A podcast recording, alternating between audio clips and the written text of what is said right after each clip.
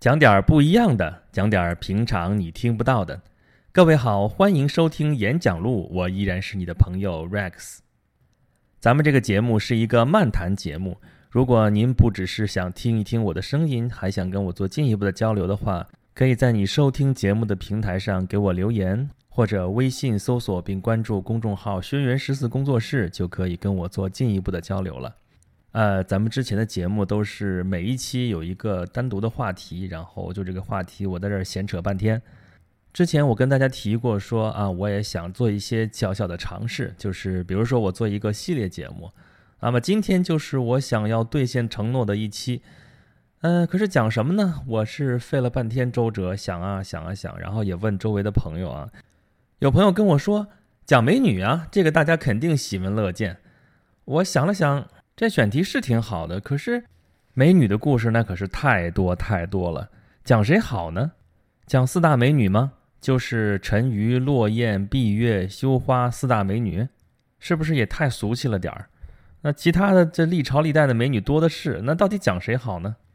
哎，我后来想来想去，不妨我拉一个讲美女的故事讲的比我好的一位，讲讲他和他讲的美女们，谁呢？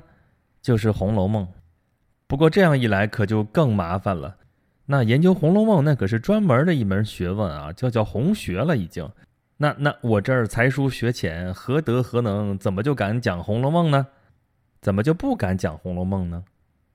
别人讲是别人讲，你看啊，是所谓红学里边有所谓的考据派，有所谓的索引派，什么意思呢？这边考据要考据，把那个什么作者祖宗八辈儿都翻出来，然后呢？所谓的索引派就是说，你我告诉你吧，《红楼梦》其实就是整个一本书，就是一本谜题啊！这里边含沙射影，里边写了好多好多当时不让说的事儿，比如说这边说是什么反清复明的故事啊，啊这边又说是什么纳兰性德的故事，就明珠他们家的事儿啊，呃这边又说是那个废太子胤禛他们家的事儿。好家伙，翻过来调过去那一通乱。光作者就找出来不知道多少个啊！但是主流是说是曹雪芹啊，这是考据派们考据出来的。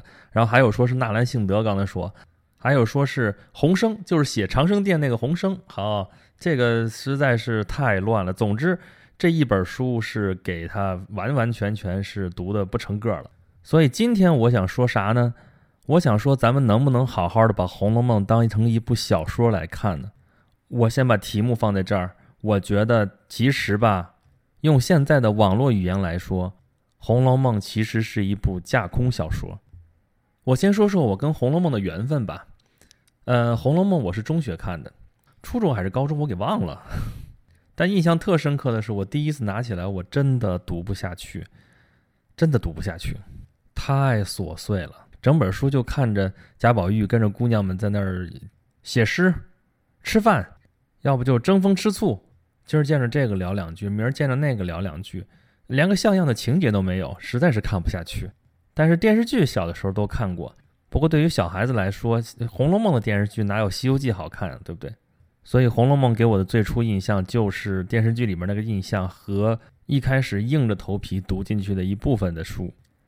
后来长大了，到北京来上大学，大一的时候去了香山脚下的北京植物园。北京植物园里有一个很有趣的景点，就叫黄叶村，号称是曹雪芹的故居啊。这是红学家们考证出来的。我认认真真、仔仔细细的在黄叶村里边转来转去、转来转去，突然就觉得这个地方、这个环境，让我非常非常想体会一下作者写这部书时候的那个心境。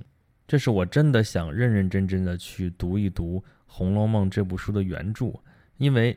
之前的印象都是从电视剧里面来，或者是各种所谓的鉴赏的文章。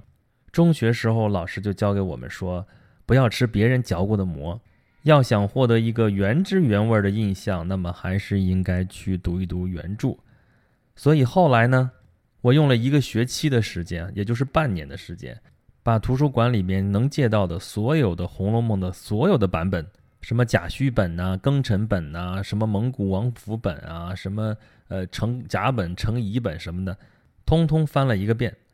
呃，这次不仅仅是看进去了，而且是好好的研究了一下，尤其是那个传说中的脂批本，就是脂砚斋重评石头记啊，光这个脂脂批本就好几个版本，就看那文字当中那个朱笔写的那个脂批，还真的挺好玩的。那么这个《红楼梦》里边到底写了些什么呢？这个脂砚斋的这个批注里面，它又披露出来了一些什么东西呢？啊，鲁迅先生当年的这评语是非常非常的到位啊。他是这么说的：他说，呃，《红楼梦》这里边，经学家看见了义，呃，道学家看见了淫，呃，才子看见了缠绵，是革命家看见排满，流言家看见了宫闱秘事啊。总之是你想看见啥就能看见啥，就跟盲人摸象一样。啊，我我摸到的是大象腿，我就说那个大象长成这样；我摸到的象牙，我说大象长得就像萝卜；啊，我摸到了尾巴，我说大象就像条蛇一样，就跟这个道理是一样的。那《红楼梦》讲的到底是啥呢？是那个宝黛钗的爱情吗？是说他反抗封建礼教吗？是在揭露士大夫生活的腐败吗？还是这是说在写阶级斗争呢？还是啥？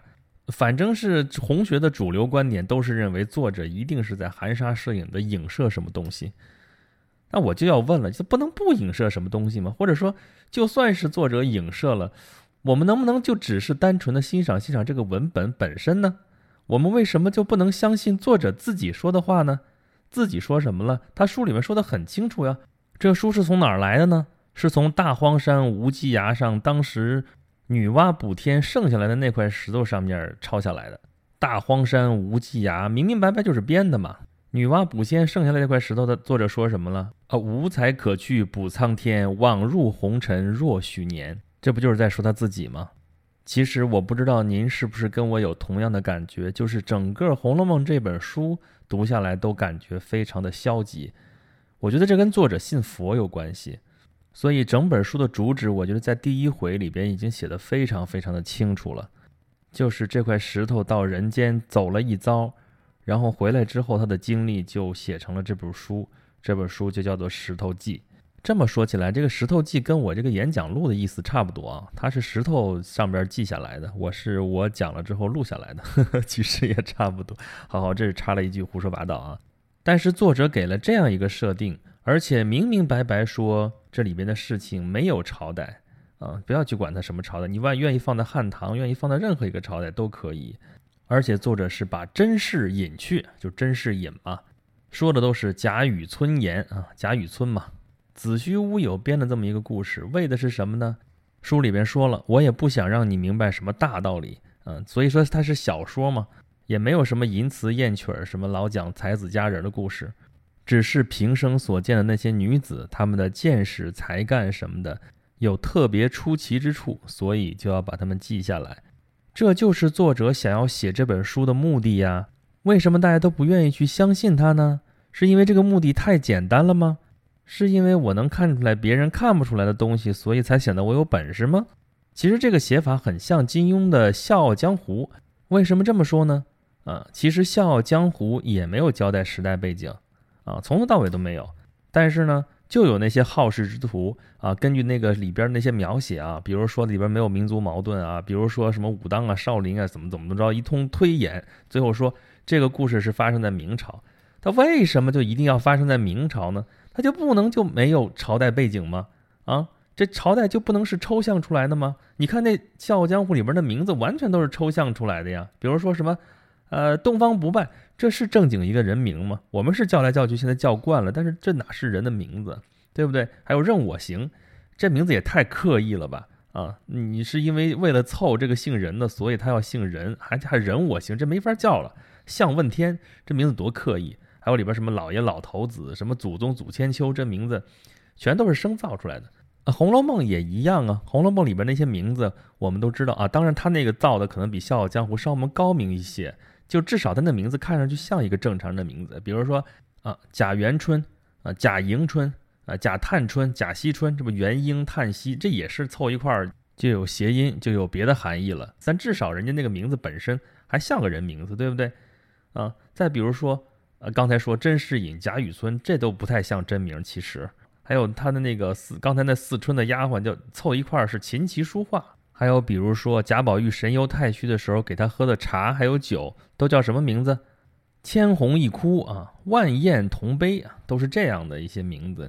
我觉得作者是时时刻刻在跟大家说，我这全都是假的，全都是编的。但是呢，记得它里边那句著名的话，叫“假作真实，真亦假；无为有处，有还无”。从情节上来讲，我们知道《红楼梦》里边不光是有贾宝玉的故事啊，里边还有一个真假啊，甄家的孩子叫甄宝玉啊，甄宝玉。但是呢，那个甄宝玉实际上是贾宝玉，这个叫贾宝玉的其实反而是真的宝玉。这里就不得不说到一个我们现在已经被用烂了的词，叫意淫。哎呀，这话张嘴其实说不太出来啊。意淫，大家都知道歪歪嘛，对吧？这个词的出处其实就在《红楼梦》里边，就是刚才说的贾宝玉神游太虚的时候，警幻仙子跟他说的，跟他说贾宝玉其实你有一点好，哪儿好呢？你会意淫啊！贾宝玉听了之后吓坏了，说啊，我我就别别吓唬我，我小小年纪，你说我就说我淫，我哪受得了？但是。警幻现在给他解释这个词到底是什么意思。这个“淫”这个字啊，大家看到是三点水，其实它就跟水有关系。淫它的本意其实本来就是多烂的意思，大水泛滥就是淫。我们现在听到的词有“淫雨霏霏”啊，这个字其实我们现在写作上面加一个雨字头了，但是其实本字是没有这个雨字头的，就是这一个字的意思啊。所以其实没有什么我们现在通常说的那个意思啊，本来这个字是干干净净的一个字，但是被用多了之后就有了那方面的意思啊。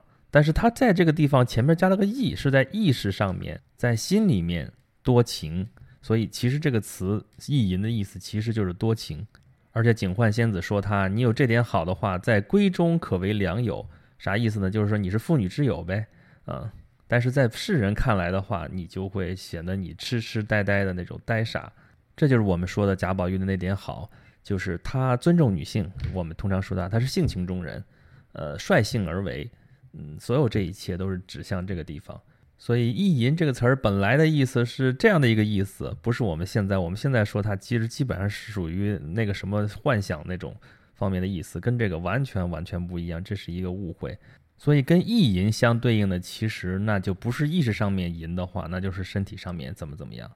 警幻仙子也有一个断语说这是皮肤淫烂之蠢物儿，这样的人物在这个《红楼梦》这部书里边其实是有典型的，是谁呢？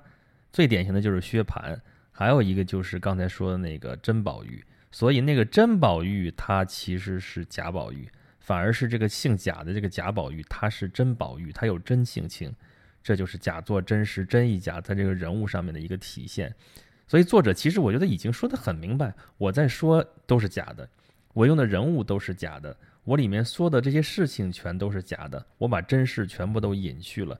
但是假作真实，真亦假，我讲的话其实里边的这些性情是真的。我借假的东西讲的真话，但是你们为什么不相信？所以在我看来。《红楼梦》这部书完完全全可以就真的就把它当一个小说来看，我们不去想它到底影射了些什么东西，因为如果就算是它有政治含义的话，但它那个时候的政治对于现在的我们来说已经没有什么特别的意义了，所以我们不妨就去老老实实就去看它这个文本，从作者说的满口的假语村言当中，假话嘛，假语村是假话自语村嘛，假话当中。我们听出它里面讲的真话，什么是真的呢？性情是真的。退回到文本本身，退回到作者写的这些，呃，或者精彩，或者你甚至会觉得他啰嗦的这些语言当中，我们单纯从阅读当中获得的乐趣，只有在这种情况之下，我们才能跟几百年前的作者在时空上发生交汇，才能真真正正理解他那句话。满纸荒唐言，一把辛酸泪。都云作者痴，谁解其中味？好了，我们这期节目就到这里了。节目开始的时候，我说这是一个小系列的一个开头。那么，既然今天开始讲了《红楼梦》了，后面我想干脆呢，我们把四大名著都讲一讲。我们没法展开讲啊，因为咱们的节目时间有限，呃，每次确实只能选其中一个点来讲。而且我也未必能讲出什么能登大雅之堂的东西来，我只是想讲一讲我的一些体会，非常非常个人化的一些体会，啊，好吧，这个系列就算是开了个头。咱既然说四大名著嘛，那肯定是这个系列有四期。那么下一期我们会讲哪一本呢？你要是猜到了的话，可以给我留言，或者是找到微信公众号“轩辕十四工作室”跟我直接交流、直接沟通。今天这期到此为止了，咱们下期再见吧。